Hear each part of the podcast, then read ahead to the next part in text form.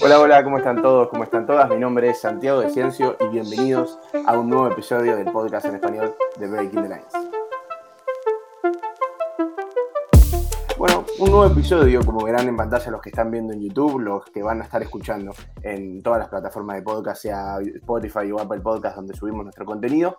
Hoy somos tres, tenemos un contenido muy, pero muy interesante, muy entretenido y cuando estábamos organizando el episodio, o sea, con Zach y con todos los chicos de Breaking the Lines, dijimos, bueno, ya que es un tema tan interesante, vamos a repetir alineación con dos, que, dos personas muy importantes que ya pasaron y dejaron mucho conocimiento acerca de la Premier League. Vamos a estar hablando del Aston Villa, de esta nueva etapa del Aston Villa con Steven Gerrard como nuevo entrenador. Y vamos a estar hablando con justamente dos chicos venezolanos también. Copamos la parada de Sudamérica porque venía hablando con mucho español, así que traje, traje Sudamérica a este lado. Así que vamos a estar hablando con Javi Parra Peña. Hola Javi, ¿cómo estás? Hola Sati, bueno, y a Brian lo menciono para que lo presentes tú. Muchas gracias por, por, la, por la oportunidad de poder hablar de, de, un equipo que me parece que es bastante interesante. Yo estoy un poco eh, con problemas con la garganta, por eso posiblemente me vean cada tanto agarrando una taza para tomar un poco de té. Tranquilo. Pero para hablar de fútbol siempre estamos, siempre estamos dispuestos. Tranquilo. Yo el, el episodio pasado, mientras grabábamos, estaba tomando mate. Le pregunté a, con quien estuve grabando si le molestaba, me dijo que no había problema, así que sos libre de hacer lo que quieras. Los que estén escuchando el podcast no se van a dar cuenta, así que no hay problema. Así que bueno, ya lo mencionaste, Javi, pero paso a saludar a Brian. ¿Cómo estás, Brian? ¿Cómo estás, Santi? ¿Cómo estás, Javier? Bueno, otra vez agradecido contigo, con Breaking the Lines, por estar aquí. Y bueno, obviamente mucho más agradecido porque se va a hablar de, bueno, primero de la Premier y de Aston Villa y segundo de, de mi ídolo máximo, ¿no? De, de Steven Gerrard. Sí, bueno, también para la gente que, porque tanto Javi como Brian ya estuvieron en, este podcast, pero en formato podcast. Todavía no estábamos en YouTube, así que acá tienen el contenido audiovisual. Mientras yo me acabo de dar cuenta que mi nombre acá en la transmisión dice versus Crystal Palace. Ahora lo voy a cambiar. Eh, bueno, vamos, como dije, como dije, antes, vamos a hablar de Aston Villa, vamos a hablar de Steven Gerrard, que es el nuevo entrenador de este nuevo proyecto después de la salida de Dean Smith. Y como siempre les digo, todo el contenido que hacemos nosotros viene linkeado a los artículos de nuestra página, breakingthelines.com, en donde justamente por este tema tienen dos artículos. Uno un poco más eh, antiguo, que es el análisis táctico de cómo es Gerard como técnico, cómo fue con el Rangers, eh, analizándolo tácticamente.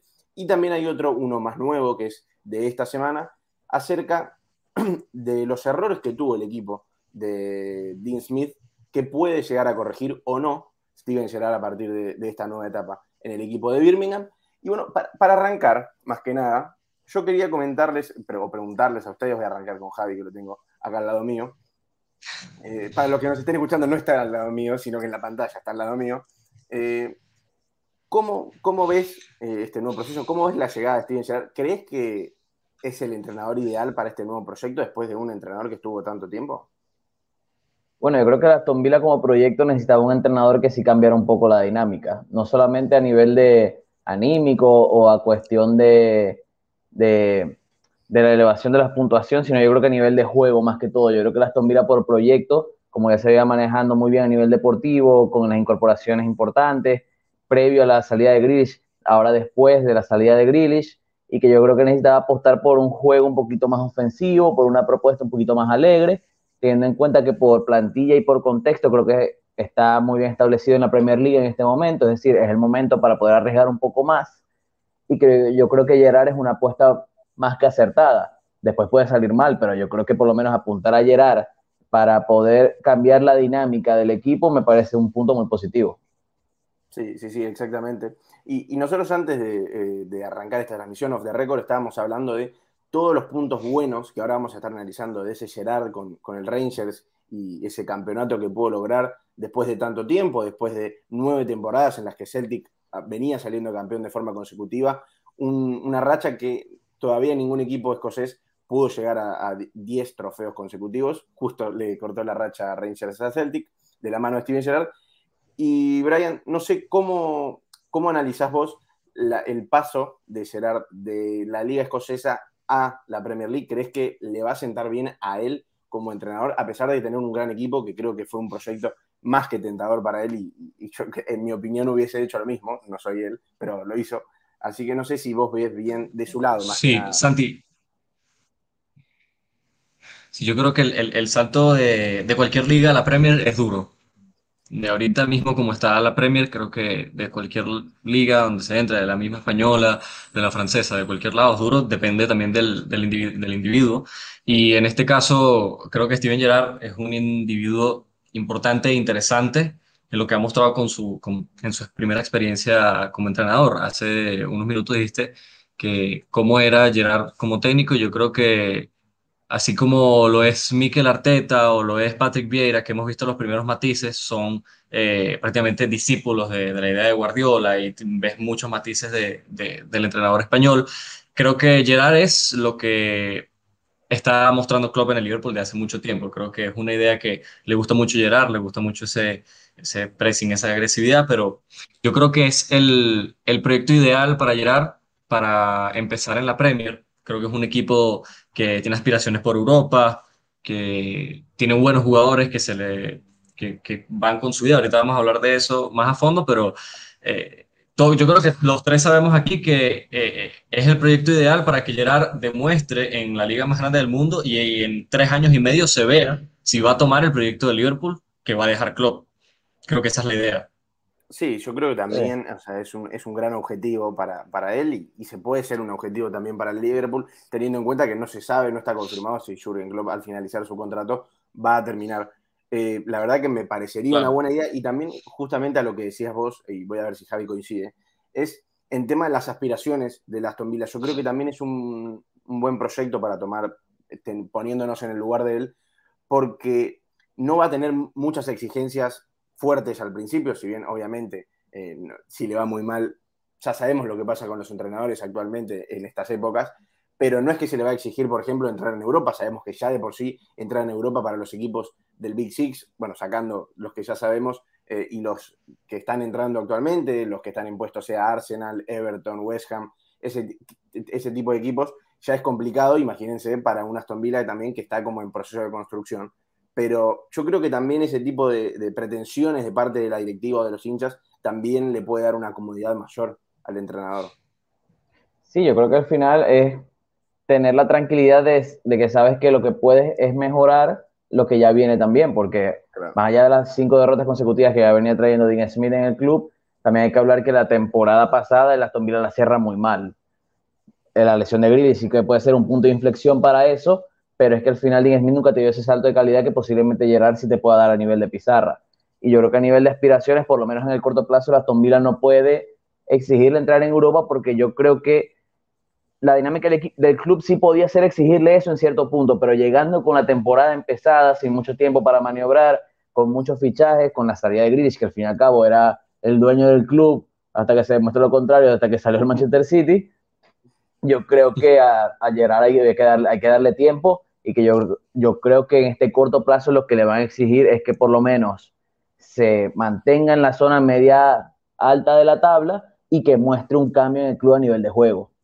Sí, sí, sí, yo creo que también se basa mucho en que el Aston Villa, si, si la mayoría recuerda, a principios de la temporada pasada estaba muy bien, era un equipo que la verdad que funcionaba muy bien, también hay que tener en cuenta que estaba Grealish, que fue un antes y un después también la ida de, del jugador actualmente que está en el Manchester City, y también los fichajes, porque si nos ponemos a analizar qué se, qué se hizo con esos 100 millones, se compró a varios jugadores que a priori encajan bien con la fisonomía del equipo, son jugadores que no son superestrellas mundiales, pero que han tenido buenos rendimientos en sus equipos. A ver, eh, Buen Día, por ejemplo, por tirar, por tirar para casa acá, eh, es un jugador que rindió muy bien en el Norwich, fue el mejor jugador de la Championship antes del ascenso, rindió muy bien también en Premier con, el, con los Canarios. Entonces, eran jugadores, también es el caso de Bailey, también es el caso de Watkins, también es el caso de Danny Ings, son jugadores que rendían muy bien en sus equipos y creo que se apuntó bien a, a, a esos,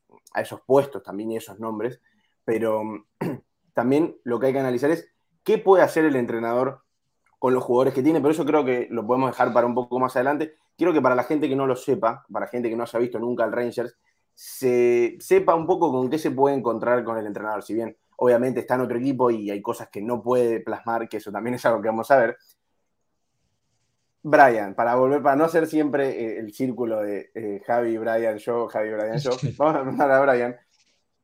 no sé, puntos importantes que podamos tener en cuenta a la hora de ver, analizar tácticamente a, Steven Gerrard como técnico, porque lo hablábamos también antes, eh, off the record. Una de las cosas fundamentales que tiene Gerrard como, como entrenador es la importancia que le da a los laterales. A ver, plantar un 4-3-2-1, hay que ver si lo va a hacer eh, eh, en el mediano largo plazo con el Aston Villa, pero esos extremos que podría ser en un 4-3-3, que estén un poco más cerrados para darle mucho más aire a los laterales.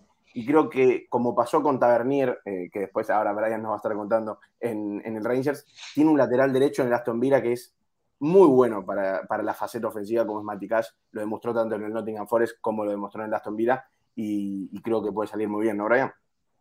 Sí, eh, el Rangers de Gerard se caracteriza por ser un equipo agresivo, por ser un equipo que presiona muy alto. Y ya ahí tienes dos cosas que el Aston Villa no tuvo con, con Dean Smith. Eh, prácticamente en, en, este transcurso de, Dean, de Aston Villa con Dean Smith en Premier. Eh, más allá de tener a Grealish, de tener a Watkins la temporada pasada, que fue una temporada muy buena, pero hay que decir la verdad, hay que decir que fue una temporada donde Jack Grealish fue prácticamente el mejor jugador de la Premier y, ocurrió la lesión y, justamente el Aston Villa empezó a caer un poco el, nivel, pero aún así eh, se mantenía. Pero yo creo que tiene esas dos cosas que ya son eh, dos puntos eh, importantes que le faltan a Aston Villa. Y bueno, yo creo que el, el, punto fuerte del, del, Rangers de Steve Gerrard es, como dices, la, la, amplitud y la llegada de los laterales, ¿no? estábamos hablando fuera de, del vivo de James Tavernier y es un jugador que marcó 19 goles en todas las, las competiciones. es absurdo, es absurdo la, la capacidad goleadora la temporada pasada de Tavernier. Y eh, eh, esto depende, eh, yo siempre converso que todo en el fútbol depende de, los roles que se le dan a los jugadores y, Gerard le dio un rol de goleador a su lateral, pero esa era la manera de sorprender de él y yo creo que tiene un activo importantísimo y, muy bueno para hacer esto en el Aston Villa, como es Matty Cash, que es un lateral derecho, del cual muchos conversamos que estaba para la selección inglesa, pero como hay laterales derechos ahora salen buenos, decide irse por Polonia porque no, tenía lugar. Creo que bueno, un bloque alto en Rangers, un 4-3-3 que a veces pasa, como dijiste, a un 4-3-2-1, con los extremos eh, más cerrados. De hecho, uno de los jugadores importantes es Ryan Kent, el, extremo, también Alfredo Morelos, obviamente, pero eh, sabemos que es un jugador que marca muchísimos goles. Y ahí es donde yo voy a lo de eh, esa agresividad, ¿no? Tenemos a un Ryan Kent, que es un jugador que presiona muchísimo, y tenemos a un Alfredo Morelos que presiona muchísimo, y como Ryan Kent también golpea muchísimo, pero golpear de, de verdad, se molesta y mete un puño. Entonces yo creo que ahí eh, va más o menos la actitud de los equipos de Gerard. Lo que estábamos conversando también es el contexto, ¿no? Porque el contexto de la liga escocesa de los Rangers es totalmente distinto al que va a ser en el Aston Villa en Premier. Más allá de que los Rangers eran un, un equipo que habían resurgido porque bajaron a segunda después de la crisis y eso, y bueno, subieron, tuvo un, plazo, tuvo tres años para volver a esto y logró cortar la racha del Celtic. Claro que era un contexto difícil, pero eh, es la institución por detrás del Celtic la única institución que podía hacerlo, porque eh, si vamos a ver el Aberdeen, por ejemplo, que es el, el, otro equipo que puede pelearle, no es un equipo tan fuerte como, como lo ha sido siempre el, el, Rangers. Entonces, va a ser muy importante ese cambio de contexto, ese cambio de, de aire de, de, Escocia a, a, Inglaterra. Si tú me dices que lo hizo en el St. Johnston y, pasa el Aston Villa, yo voy a decirte que el, Aston Villa es campeón, pero hay que, hay que tener en cuenta eso, pero hay muy cosas buenas de, hay cosas muy buenas de Gerard. Muy, muy cosas, muchas cosas buenas.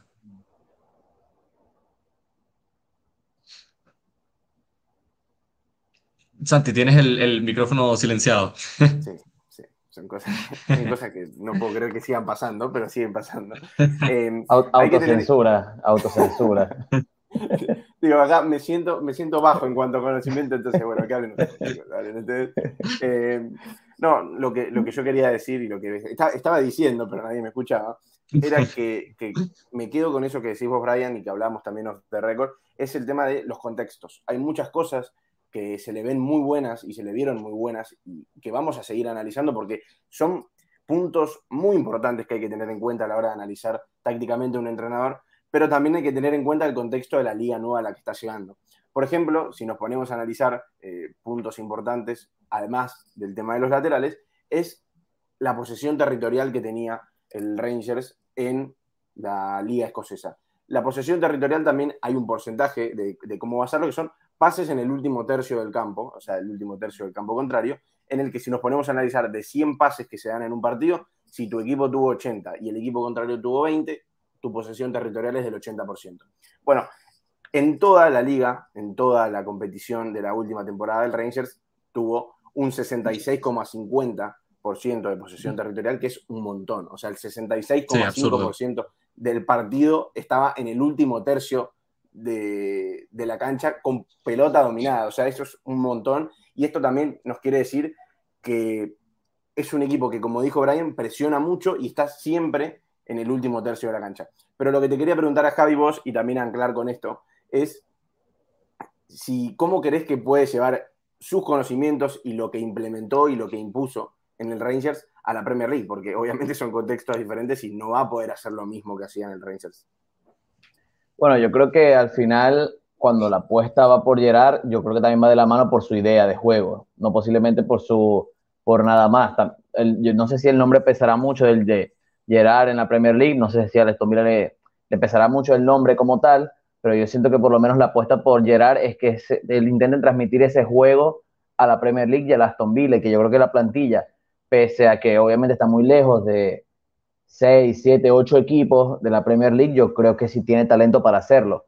Después hay que verlo un poco más, ya tenemos por lo menos el partido contra el Brighton, que a nivel de contexto es muy difícil de explicar porque el Brighton es un equipo que te tiene mucho la pelota, que también le gusta estar en campo rival y que a nivel de, planificación, a nivel de proyecto, está mucho más asentado que tú, cuando Gerard solo tenía unas semanas de haber llegado. Yo creo que Gerard poco a poco va a ir mostrando eso, pero yo creo que va a ir evolucionando con sus propios matices. Yo creo que al final no lo veo como un entrenador que se vaya a encasillar solamente en su planificación principal o lo que mostró en el Rangers, porque él sabe que el cambio de dinámica es muy abrupto. No es que tú llegas a un equipo puntero en la Premier o que tenga de las mejores plantillas de la Premier, sino que te vas a enfrentar a rivales con mucho más trabajo, con mucho más talento, o que posiblemente en talento también te igualen. Entonces yo creo que por lo menos Gerard va a tener que ir él creciendo, que yo creo que es un detalle interesante porque él es muy joven todavía como a nivel de entrenador, es decir, su carrera todavía está comenzando. Entonces los primeros matices que vemos en el Rangers puede ser unos, unos solos compases de lo que podemos seguir viendo en su evolución como entrenador en la Premier, que él sabe que es una oportunidad de oro, porque así como hablamos de que es una es la oportunidad principal o es la mejor o el mejor proyecto para llegar, también que le vaya mal puede ser una caída bastante interesante en su continuidad como entrenador, porque si le te va mal en el Aston Villa,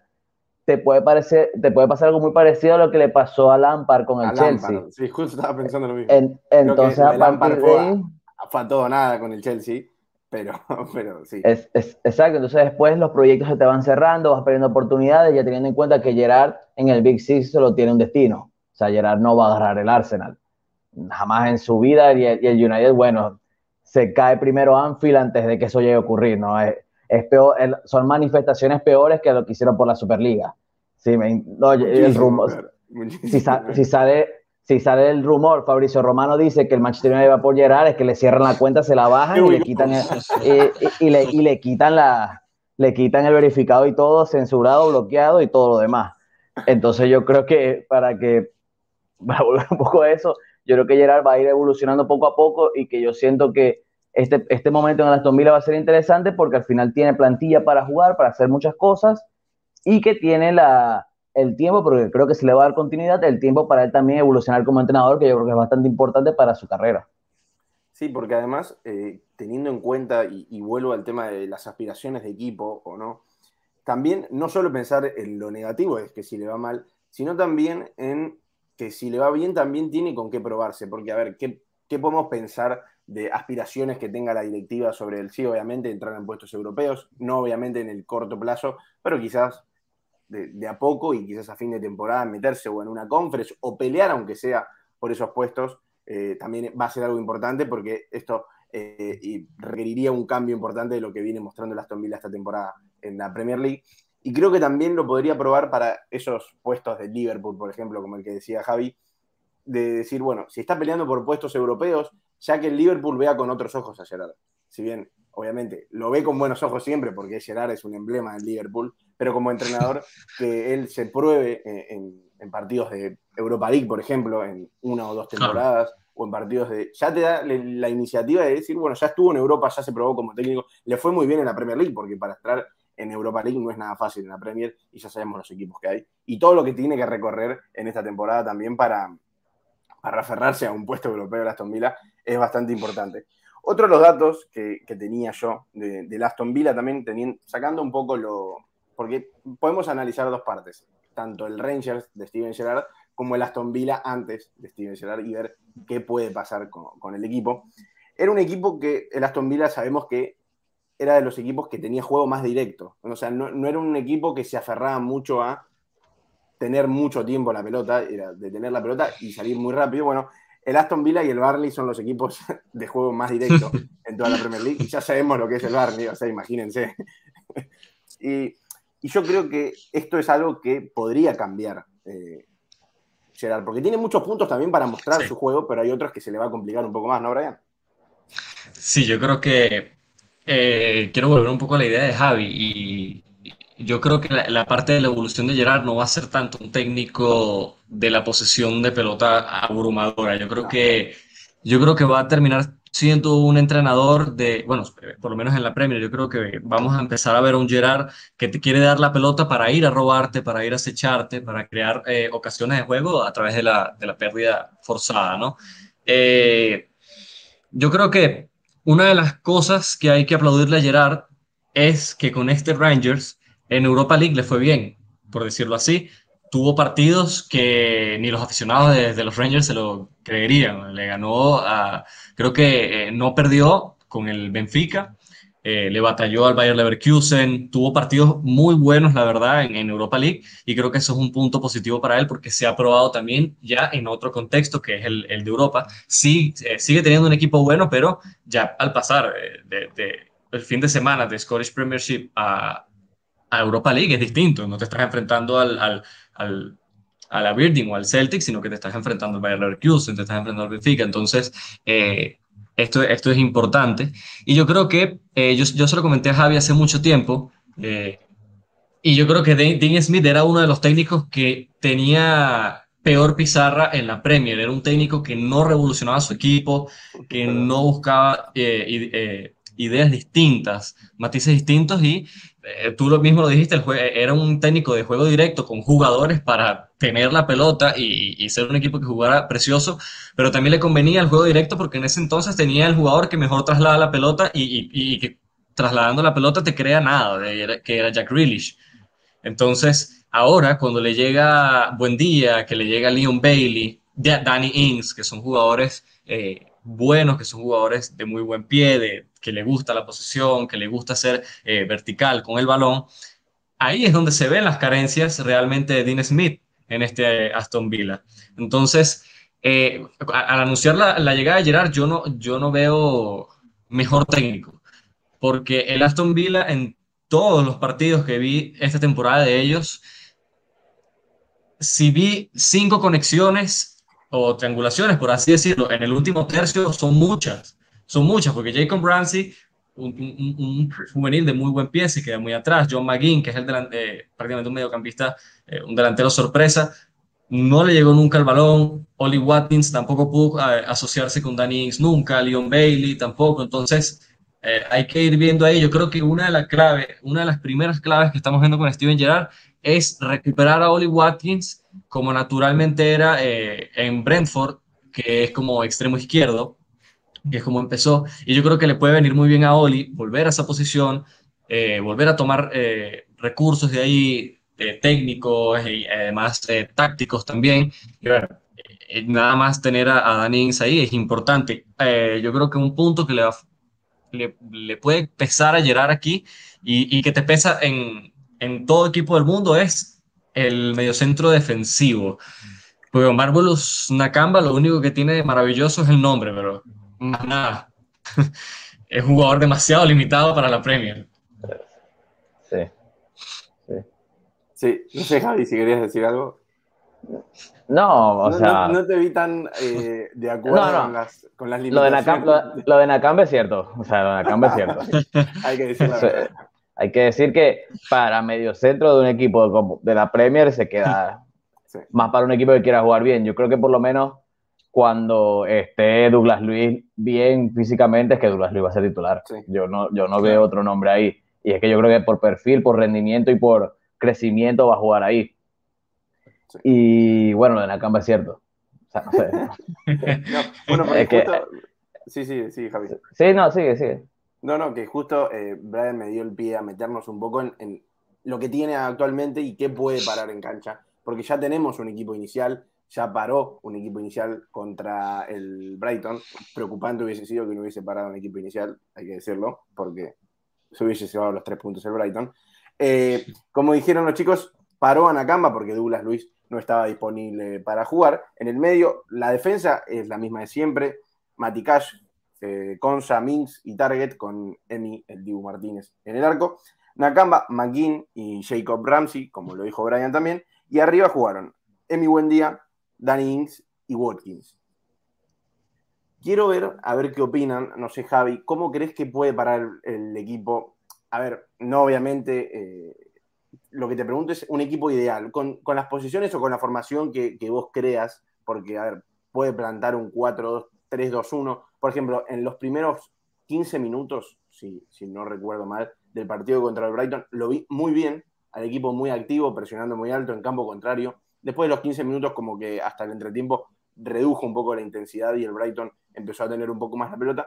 Pero veía esto que estábamos diciendo de los extremos un poco más cerrados, se lo veía a Buen Día un poco más centrado, a Ings y a Watkins un poco rotando las posiciones, tirando la cancha un poco más para la izquierda.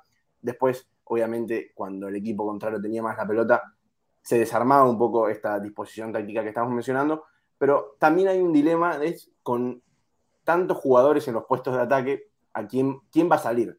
Porque tenemos a Emi Buendía, como dijimos, tenemos a Oli Watkins, tenemos a Nings, tenemos a Leon Bailey, y también tenemos buenos jugadores que la temporada pasada, cuando el equipo no estaba tan bien, o en esta temporada también, que rindieron bien. Eh, porque por ejemplo el Gassi, el Gassi rindió muy bien eh, en ese extremo izquierdo, se puede decir. Eh, también está Ashley Young, que entró el otro día.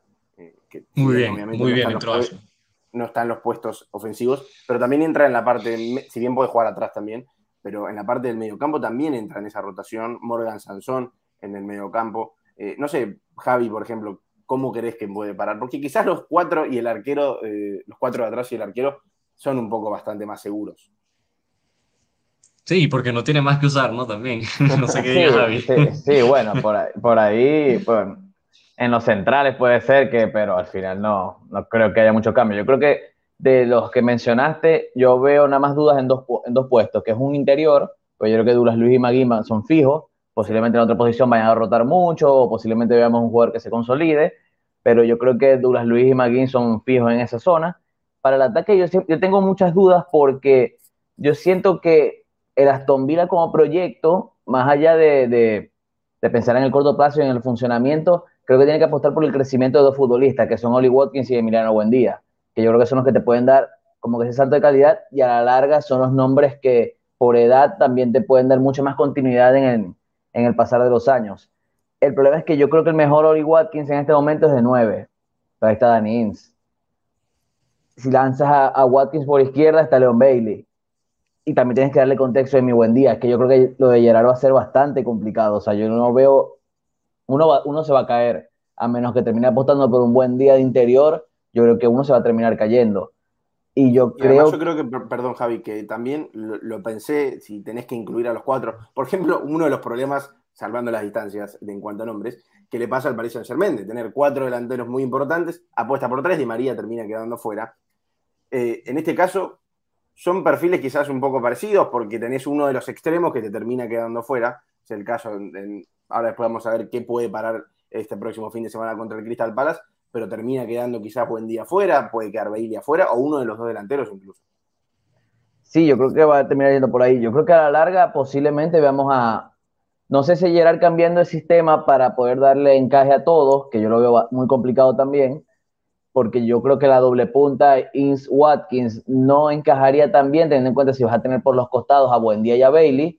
Entonces yo creo que uno de los que se va a terminar cayendo va a ser Watkins o va a ser Ins. O sea, yo lo veo más por ese lado. Yo creo que al final por las bandas Buendía y, y Bailey se van a consolidar, porque creo que son perfiles que le pueden agregar muchas más cosas al plan de, de, de Gerard.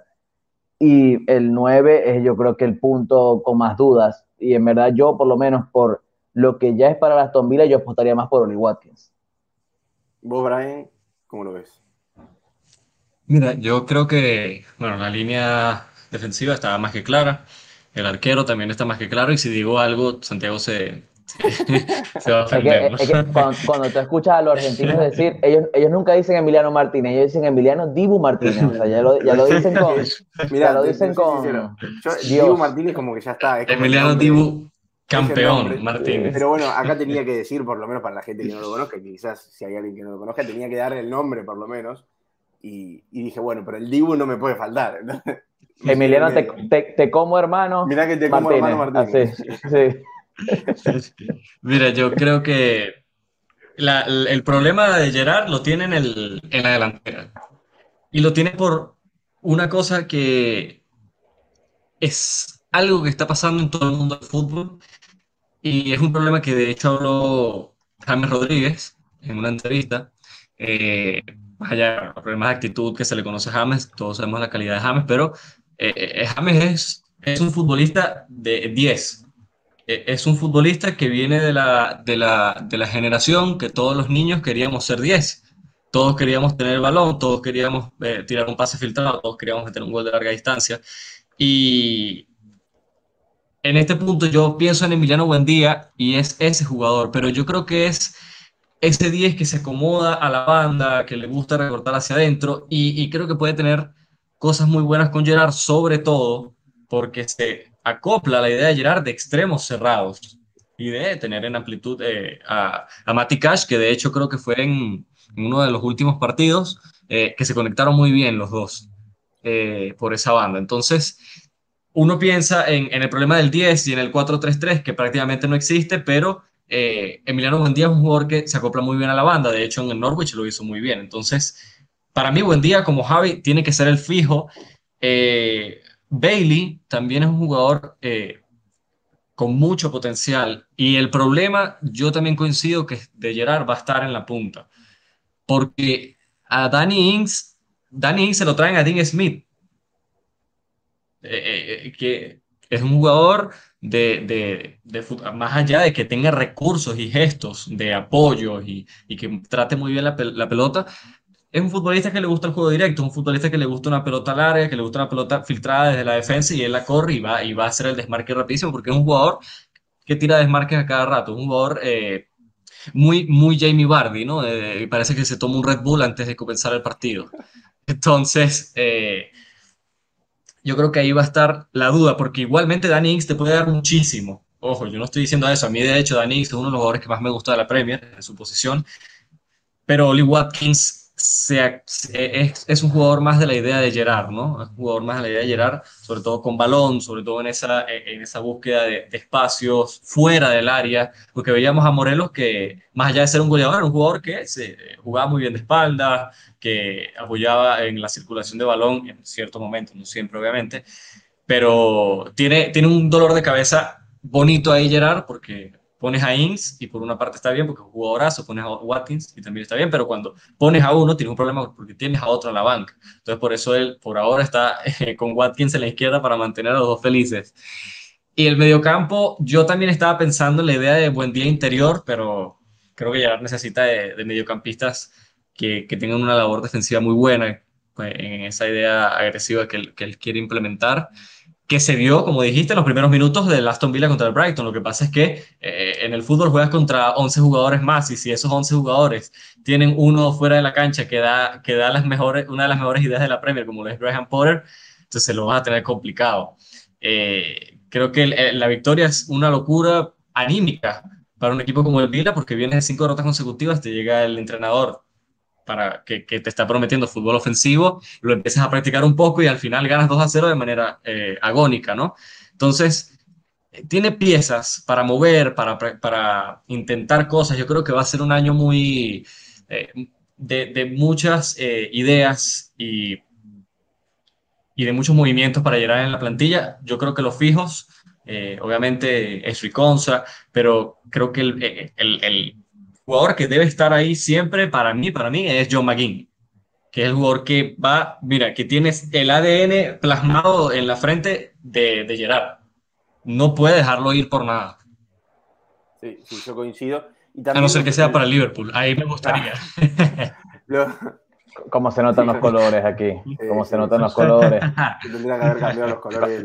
cuando, comenzó con el speech al comienzo, no, Gerard, Gerard, ay Dios mío, los colores. Mi ídolo, mi ídolo de chico. Yo quería ser como Gerard. Sí, yo siempre quise ser y, y, y, dice, yo siempre quise ser 10 enganches, sin mentira, él quería ser como Gerard también. Claro, el 8 el ocho ah, ah, ah.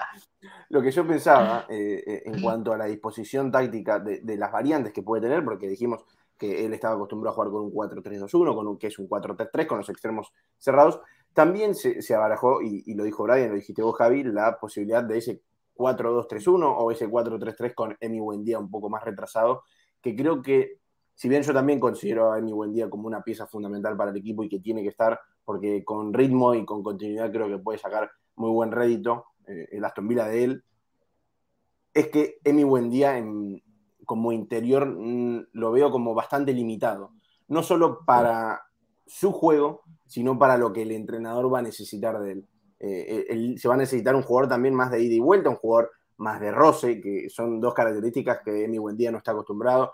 Él está muy acostumbrado a partir de banda y centrarse con un pelota dominada, que también eso es una de las facilidades que le puede eh, dar ese 4-2-3-1, como dijo Brian, también con la amplitud que le estaría dando el polaco Matikash, eh, y, también otra de las cosas en cuanto a lo de Watkins y, Danny Ings, que coincido que para mí Emi Buendía y Bailey creo que tienen el puesto no asegurado, pero creo que van a ser los que van a estar desde el arranque.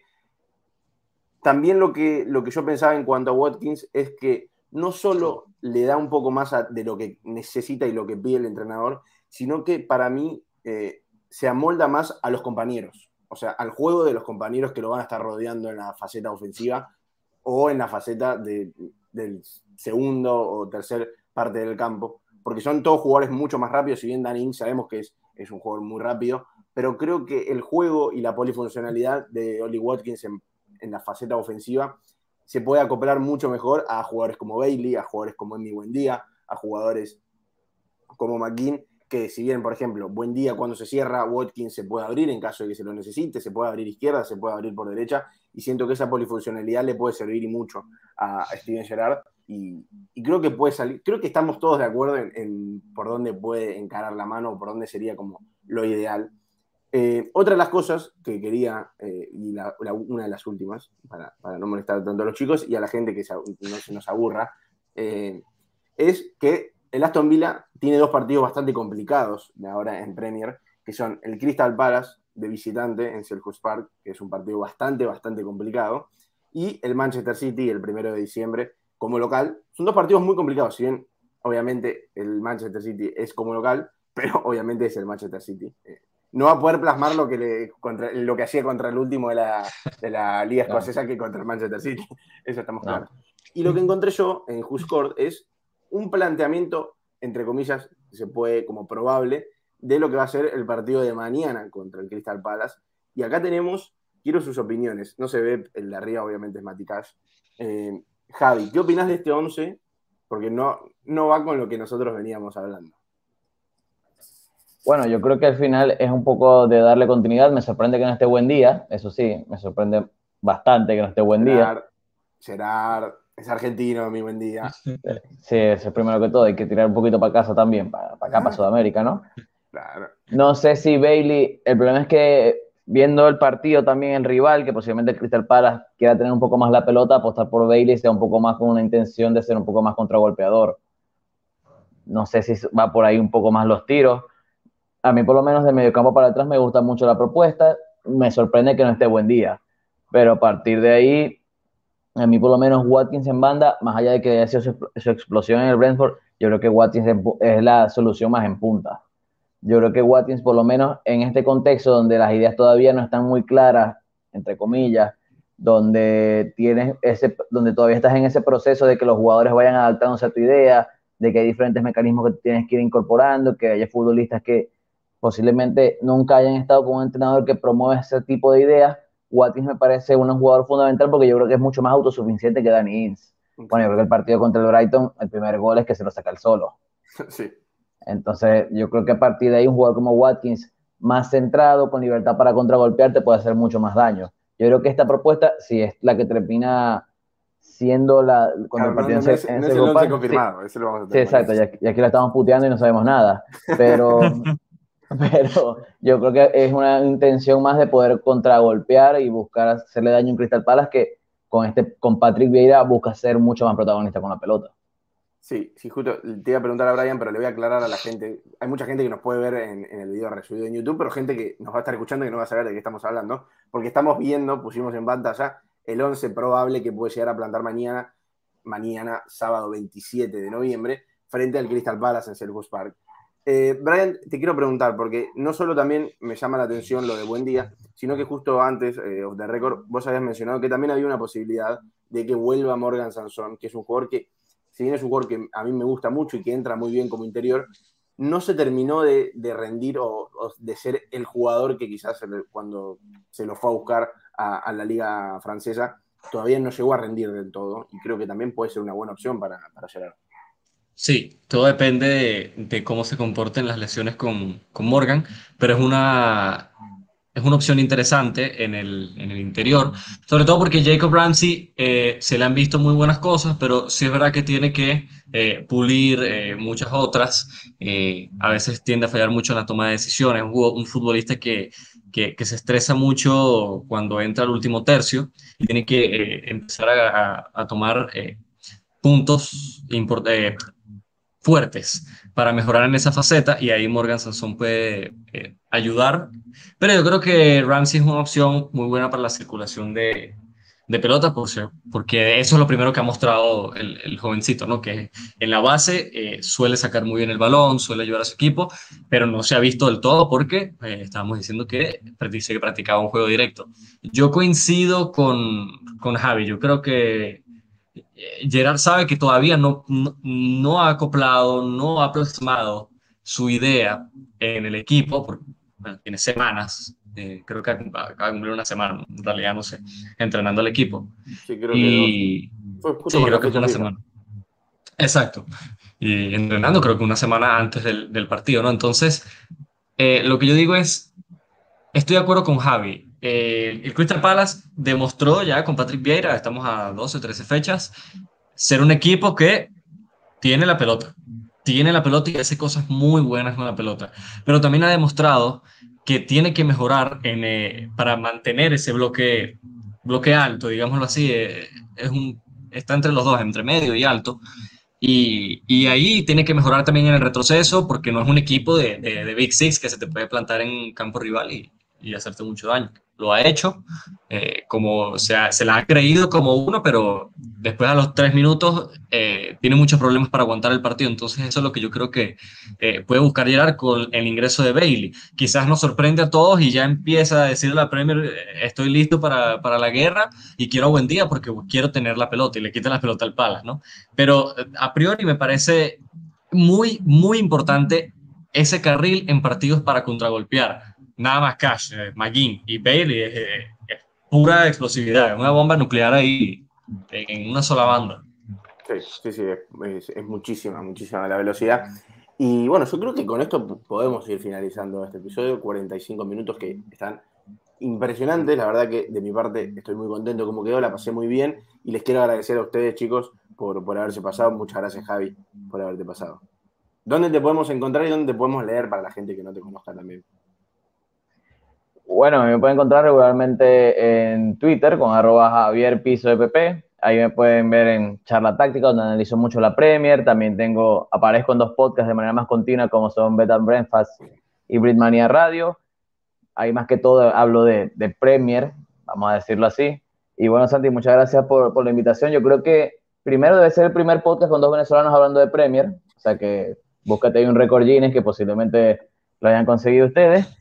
Y lo mejor de todo es que yo creo que puedes afirmar que tienes como invitado a dos venezolanos que tienen la misma cantidad de goles que Salomón Rondón esta temporada en Premier. que posiblemente no sea, cuidado, ¿no? Que no, no, no, es algo, no, es algo, no es poco, no es poco. No es poco, no es poco. Porque aquí después está... Y bueno, y justo con vos, eh, ya que como ya mencioné que repitieron, repitieron acá eh, alineación titular en, en, el podcast de Breaking the Lines, justamente con vos analizamos al Everton de Salomón Rondón.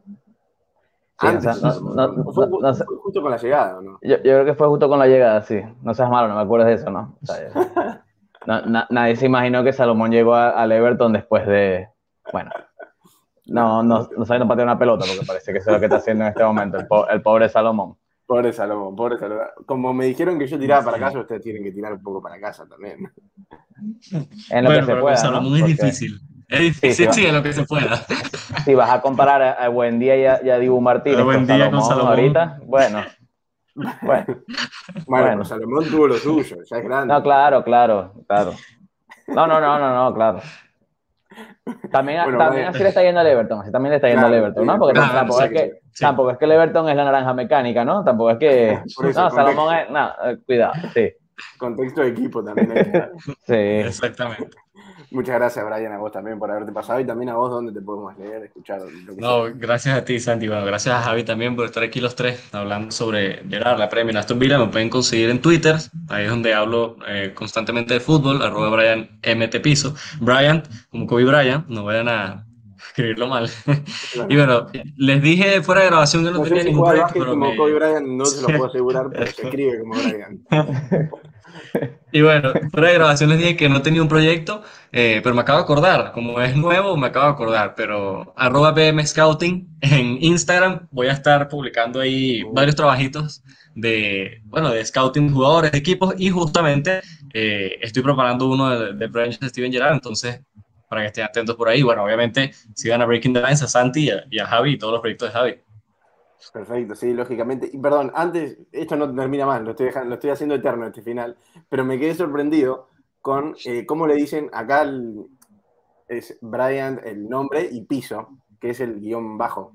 Acá se le dice guion bajo para la gente quizás que no lo entienda, porque yo al principio no lo entendí cuando lo dijo Javi, hasta que me puse a pensar y me di cuenta que es, por ejemplo, Javier piso EPP, bueno, acá se le dice guion bajo y me quedé pensando en eso para la gente que yo, yo, pienso en la gente que nos está escuchando y nos está viendo para que se den cuenta y para que los encuentren. Igual, obviamente, los que estén acá también han llegado seguramente por Twitter o por alguna de las redes sociales donde estuvimos eh, promocionando el contenido. Así que bueno, les agradezco mucho, chicos. Suerte eh, en sus proyectos y suerte, vamos a desearle suerte a Salomón Rondón y al Everton para, para que ustedes también puedan tirar para su lado. No solo a Argentina. ¿eh? Bueno, Brian, no debe creer que, que, al Everton no, vaya bien, hay que decirlo, ¿no? No, no, nada, nada. Nada, nada. El Salomón puede meter uno o dos goles. Hablaba mal de Salomón, ya por dentro feliz. Sí. Por dentro. Tenía muchas ganas de hablar mal de Salomón antes. Sí, sí. Le vino como anilla al dedo que vos sales mal. No, no, para nada. Que venga y marque unos goles, por favor. Que estamos falto de eso, bastante. Que venga, que venga, dijo. En Venezuela, no en el Everton. Exacto, sí, eh, exactamente. O sea, no. o sea, en el Everton de, que se vaya a cero. De, de azul. que Rafa Benítez ni lo ponga, pero que en la selección vaya y meta goles. Bueno, les agradezco mucho, chicos, y espero que lo hayan pasado muy bien. Espero que toda la gente lo haya pasado muy bien. Recuerden, obviamente, de seguir a los chicos en todas las redes sociales y en todos los proyectos que mencionaron.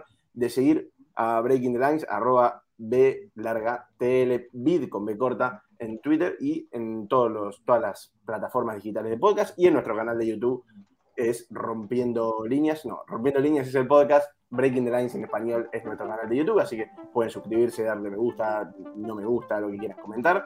Así que bueno, les agradezco mucho a todos y nos estaremos viendo la próxima semana. Chau, chau.